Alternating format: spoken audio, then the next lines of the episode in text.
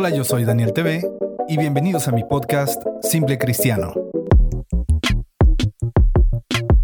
donde platicaremos sobre la importancia de llamarse cristiano y vivir como tal. Conversaremos sobre las disciplinas que requiere la vida del creyente y que muchos ignoramos. Esto es Simple Cristiano, donde la fe y el testimonio se ponen a prueba. Hola, ¿qué tal amigos? Bienvenidos a otro episodio más de Simple Cristiano. Eh, yo sé que ya tenía un buen de tiempo que no hacía un episodio y andaba como que quería, como que no. En fin, eh, esta cuarentena yo creo que nos ha removido a todos. Eh, quiero mandarle un saludo a todos, ¿verdad? Los que ya se están reincorporando a sus actividades en sus iglesias, a los que no, bueno, todavía resistamos un poco más. Yo sé que pronto esto ya va a terminar y podremos estar juntos, cada quien en, nuestras iglesias. Y gracias a todos los que han estado apoyando el podcast, a pesar de que pues ha estado en pausa, al igual que mis videos, al igual que algunos contenidos. Pero gracias, gracias por preguntar, gracias por estar al pendiente. Y bueno, al día de hoy traigo un tema que realmente me ha estado taladrando la cabeza y ya ahora sí era como, debo de hacer un podcast, ya debo hacerlo. Y bueno, pues el tema de este, el título de este podcast es No escuches a la serpiente. Y yo sé que te va a gustar y estoy seguro que terminando de escuchar esto vas a querer comprar un libro que te voy a recomendar. Entonces, ¿qué te parece si empezamos? El título No escuches a la serpiente Em, surgió porque hace poco eh, mi amiga Ana Ávila me invitó a, un reto de leer un libro en siete días.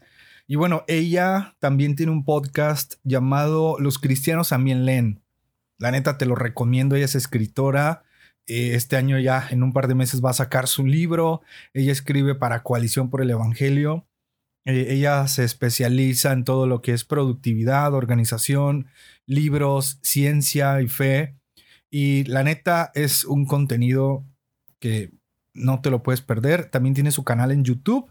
Encuéntrala como Ana Ávila y síguela en sus redes. Neta, no tiene desperdicio nada de lo que ella hace. Y bueno, la verdad, yo la considero mi sensei en, esos temas. Y, y bueno, eh, en este reto de leer un libro en siete días, yo escogí el libro Amares para Valientes de Itiel Arroyo. Este libro me lo regalaron mis amigos de CLC México, Centro de Centros de Literatura Cristiana, es lo que significa CLC, y puedes buscarlos en Facebook e Instagram. Y si les dices que vas de mi parte, de parte de Soy Daniel TV, seguro este libro y todos los que puedas encontrar con ellos eh, te van a dar un precio especial, así que anímate. Y bueno, me aventé y lo logré. Amigos, leí un libro en siete días y eso para mí es extremadamente poderoso, ya que pues la lectura, como ustedes saben, desde el principio del podcast les he contado que para mí la lectura siempre ha sido algo en lo que no he sido muy fuerte como otros, ¿no? Pero este es mi segundo año en el que estoy tratando de leer mínimo un libro al mes y ya eh, voy, voy al corriente y, un poquito más de, un libro al mes en este, en este año. Y la verdad es que te cambia la vida cuando fomentas este hábito de la lectura. Yo te recomiendo, ah, por lo menos en este podcast, te voy a recomendar dos libros que sé que te van a gustar y, por lo cual eh, de ahí saqué la mayoría de los contenidos de, de este episodio. Y bueno, ahora mismo estoy por terminar un libro llamado Incómodo y entre las hojas venía un pensamiento que ya había leído en Amares para Valientes y desde que lo vi me atrapó y fue como una confirmación de Daniel, tienes que hablarlo ya, ¿no? Y más porque este tema realmente me pegó en el corazón, así es que espero que lo disfrutes y que este episodio te sea de bendición, la neta. Lo espero y ojalá lo compartas también, oye, no seas así. la frase no escuches a la serpiente se escucha poderosa, ¿no? Eh, como que te deja pensando y, y te da la curiosidad. Y bueno, te voy a explicar lo que esto significa. Sin duda alguna, las palabras tienen poder. Lo que hablas puede crear o destruir, puede animar o desalentar. Y seguramente has estado en los dos extremos. Seguro has estado en el lugar del que alienta y también del que es desalentado. También estoy seguro que en más de alguna ocasión has dicho algo que lastimó a alguien y la neta se siente horrible, se siente una vergüenza terrible darte cuenta que tus palabras lastimaron.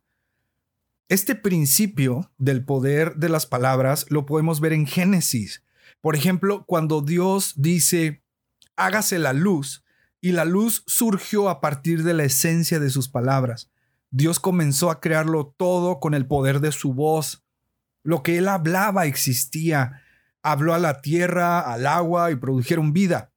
Y Tiel Arroyo, el escritor de este libro Amales para Valientes, menciona en el libro que cuando Dios creó al hombre, se habló a sí mismo y dijo, hagamos al hombre a nuestra imagen y semejanza. Después toma del polvo y sopla aliento de vida.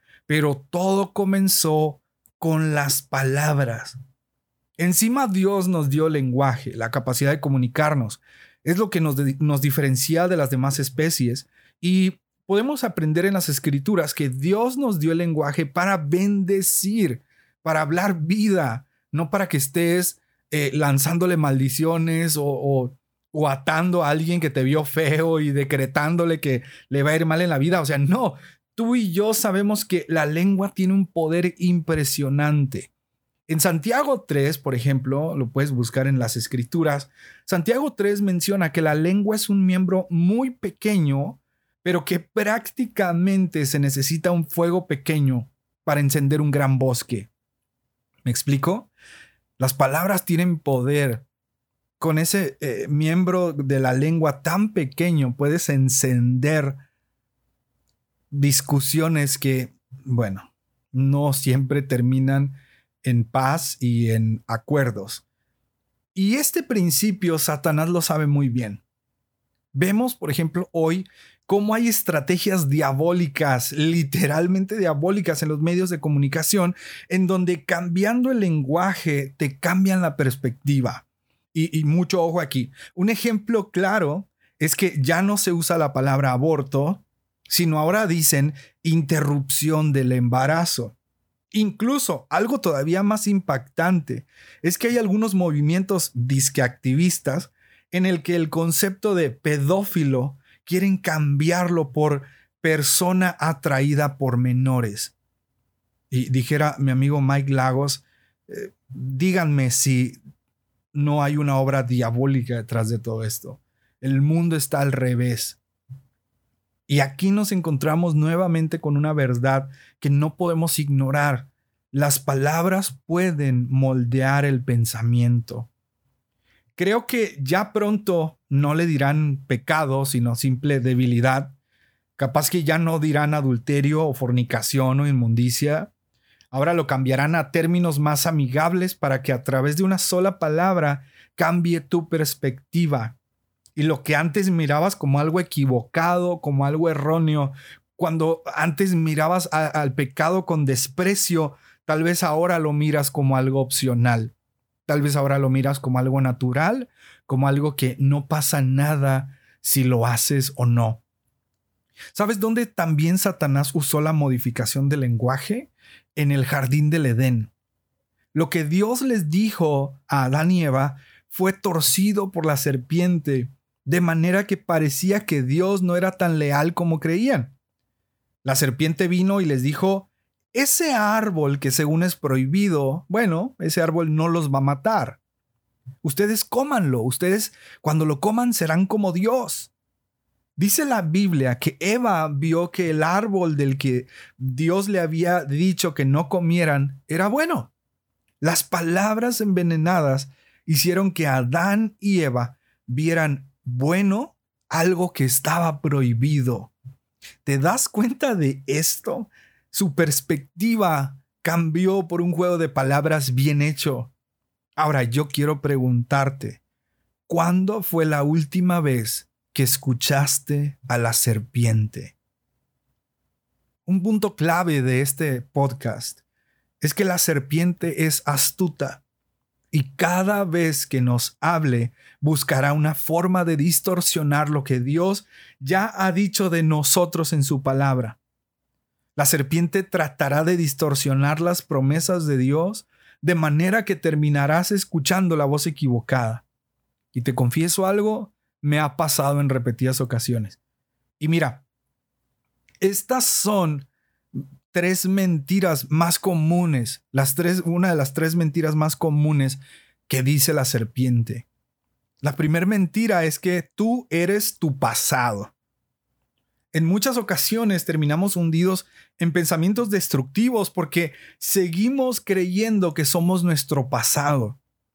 Seguimos creyendo que estamos condenados a repetir nuestros errores de hace muchos años, pero la palabra de Dios nos dice en 2 Corintios 5:17 que si alguno está en Cristo, nueva criatura es, las cosas viejas pasaron, y aquí todas son hechas nuevas.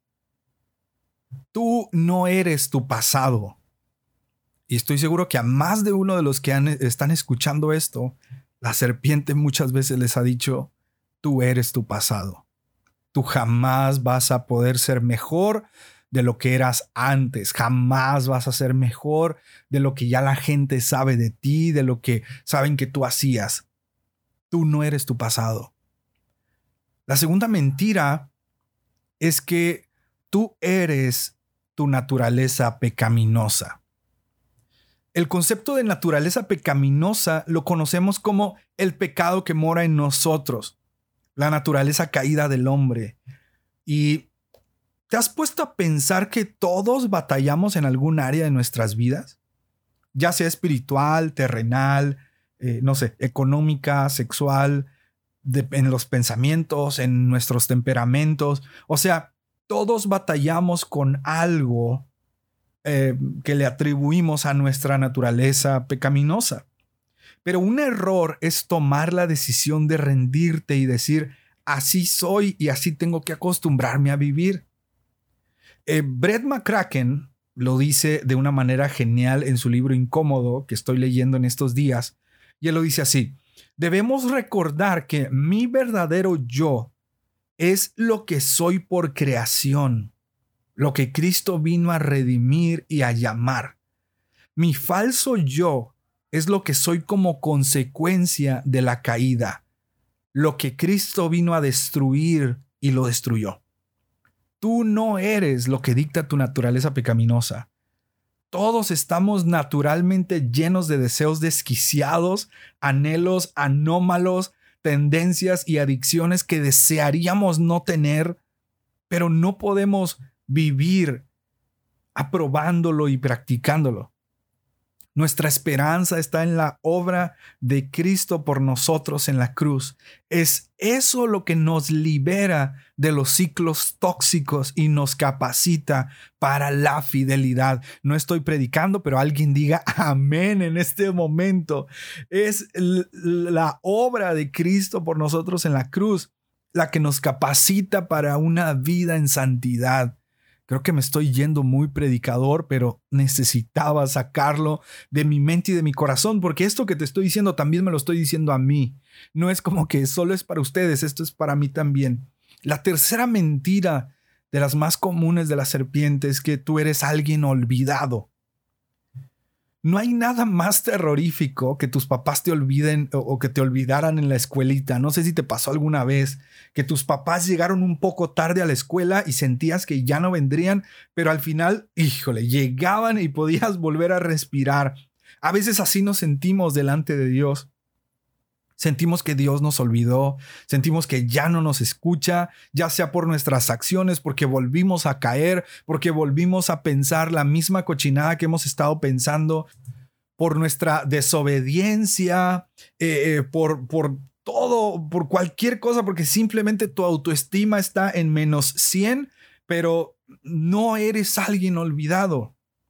Jesús no se ha olvidado de ti, a Jesús le importas vales mucho. Y yo estoy seguro que estás en sus pensamientos. El problema es que nosotros nos hacemos ideas erróneas que nos impiden acercarnos a la presencia de Dios para tener otra oportunidad o para pedir que el Señor nos, nos perdone, para pedir que, que nos, nos vuelva a ser, para pedir que el Señor nos santifique, nos regenere. A veces estamos pensando que el Señor nos olvidó y decimos, yo ya no le importo y ya ni siquiera lo quieres intentar acercarte, aún sabiendo que Jesús es la respuesta para el vacío que sientes o para el bache en el que te has sentido eh, por muchos años. A veces sentimos que Dios nos olvidó y que Él no va a suplir nuestras necesidades, pero eso no es así. Tú no estás en el olvido. Y si hoy estás escuchando este podcast, es porque Dios aún tiene propósitos para ti. Como estas mentiras que te acabo de decir, estoy seguro que has escuchado aún muchas más. Incluso has creído más mentiras que verdades, yo creo. Tal vez has creído más mentiras de la serpiente que verdades de Dios. Pero eso sucede porque estamos acostumbrados a enfocarnos en lo negativo como cuando publicas algo en tu Facebook y tienes 99 comentarios buenos y uno malo.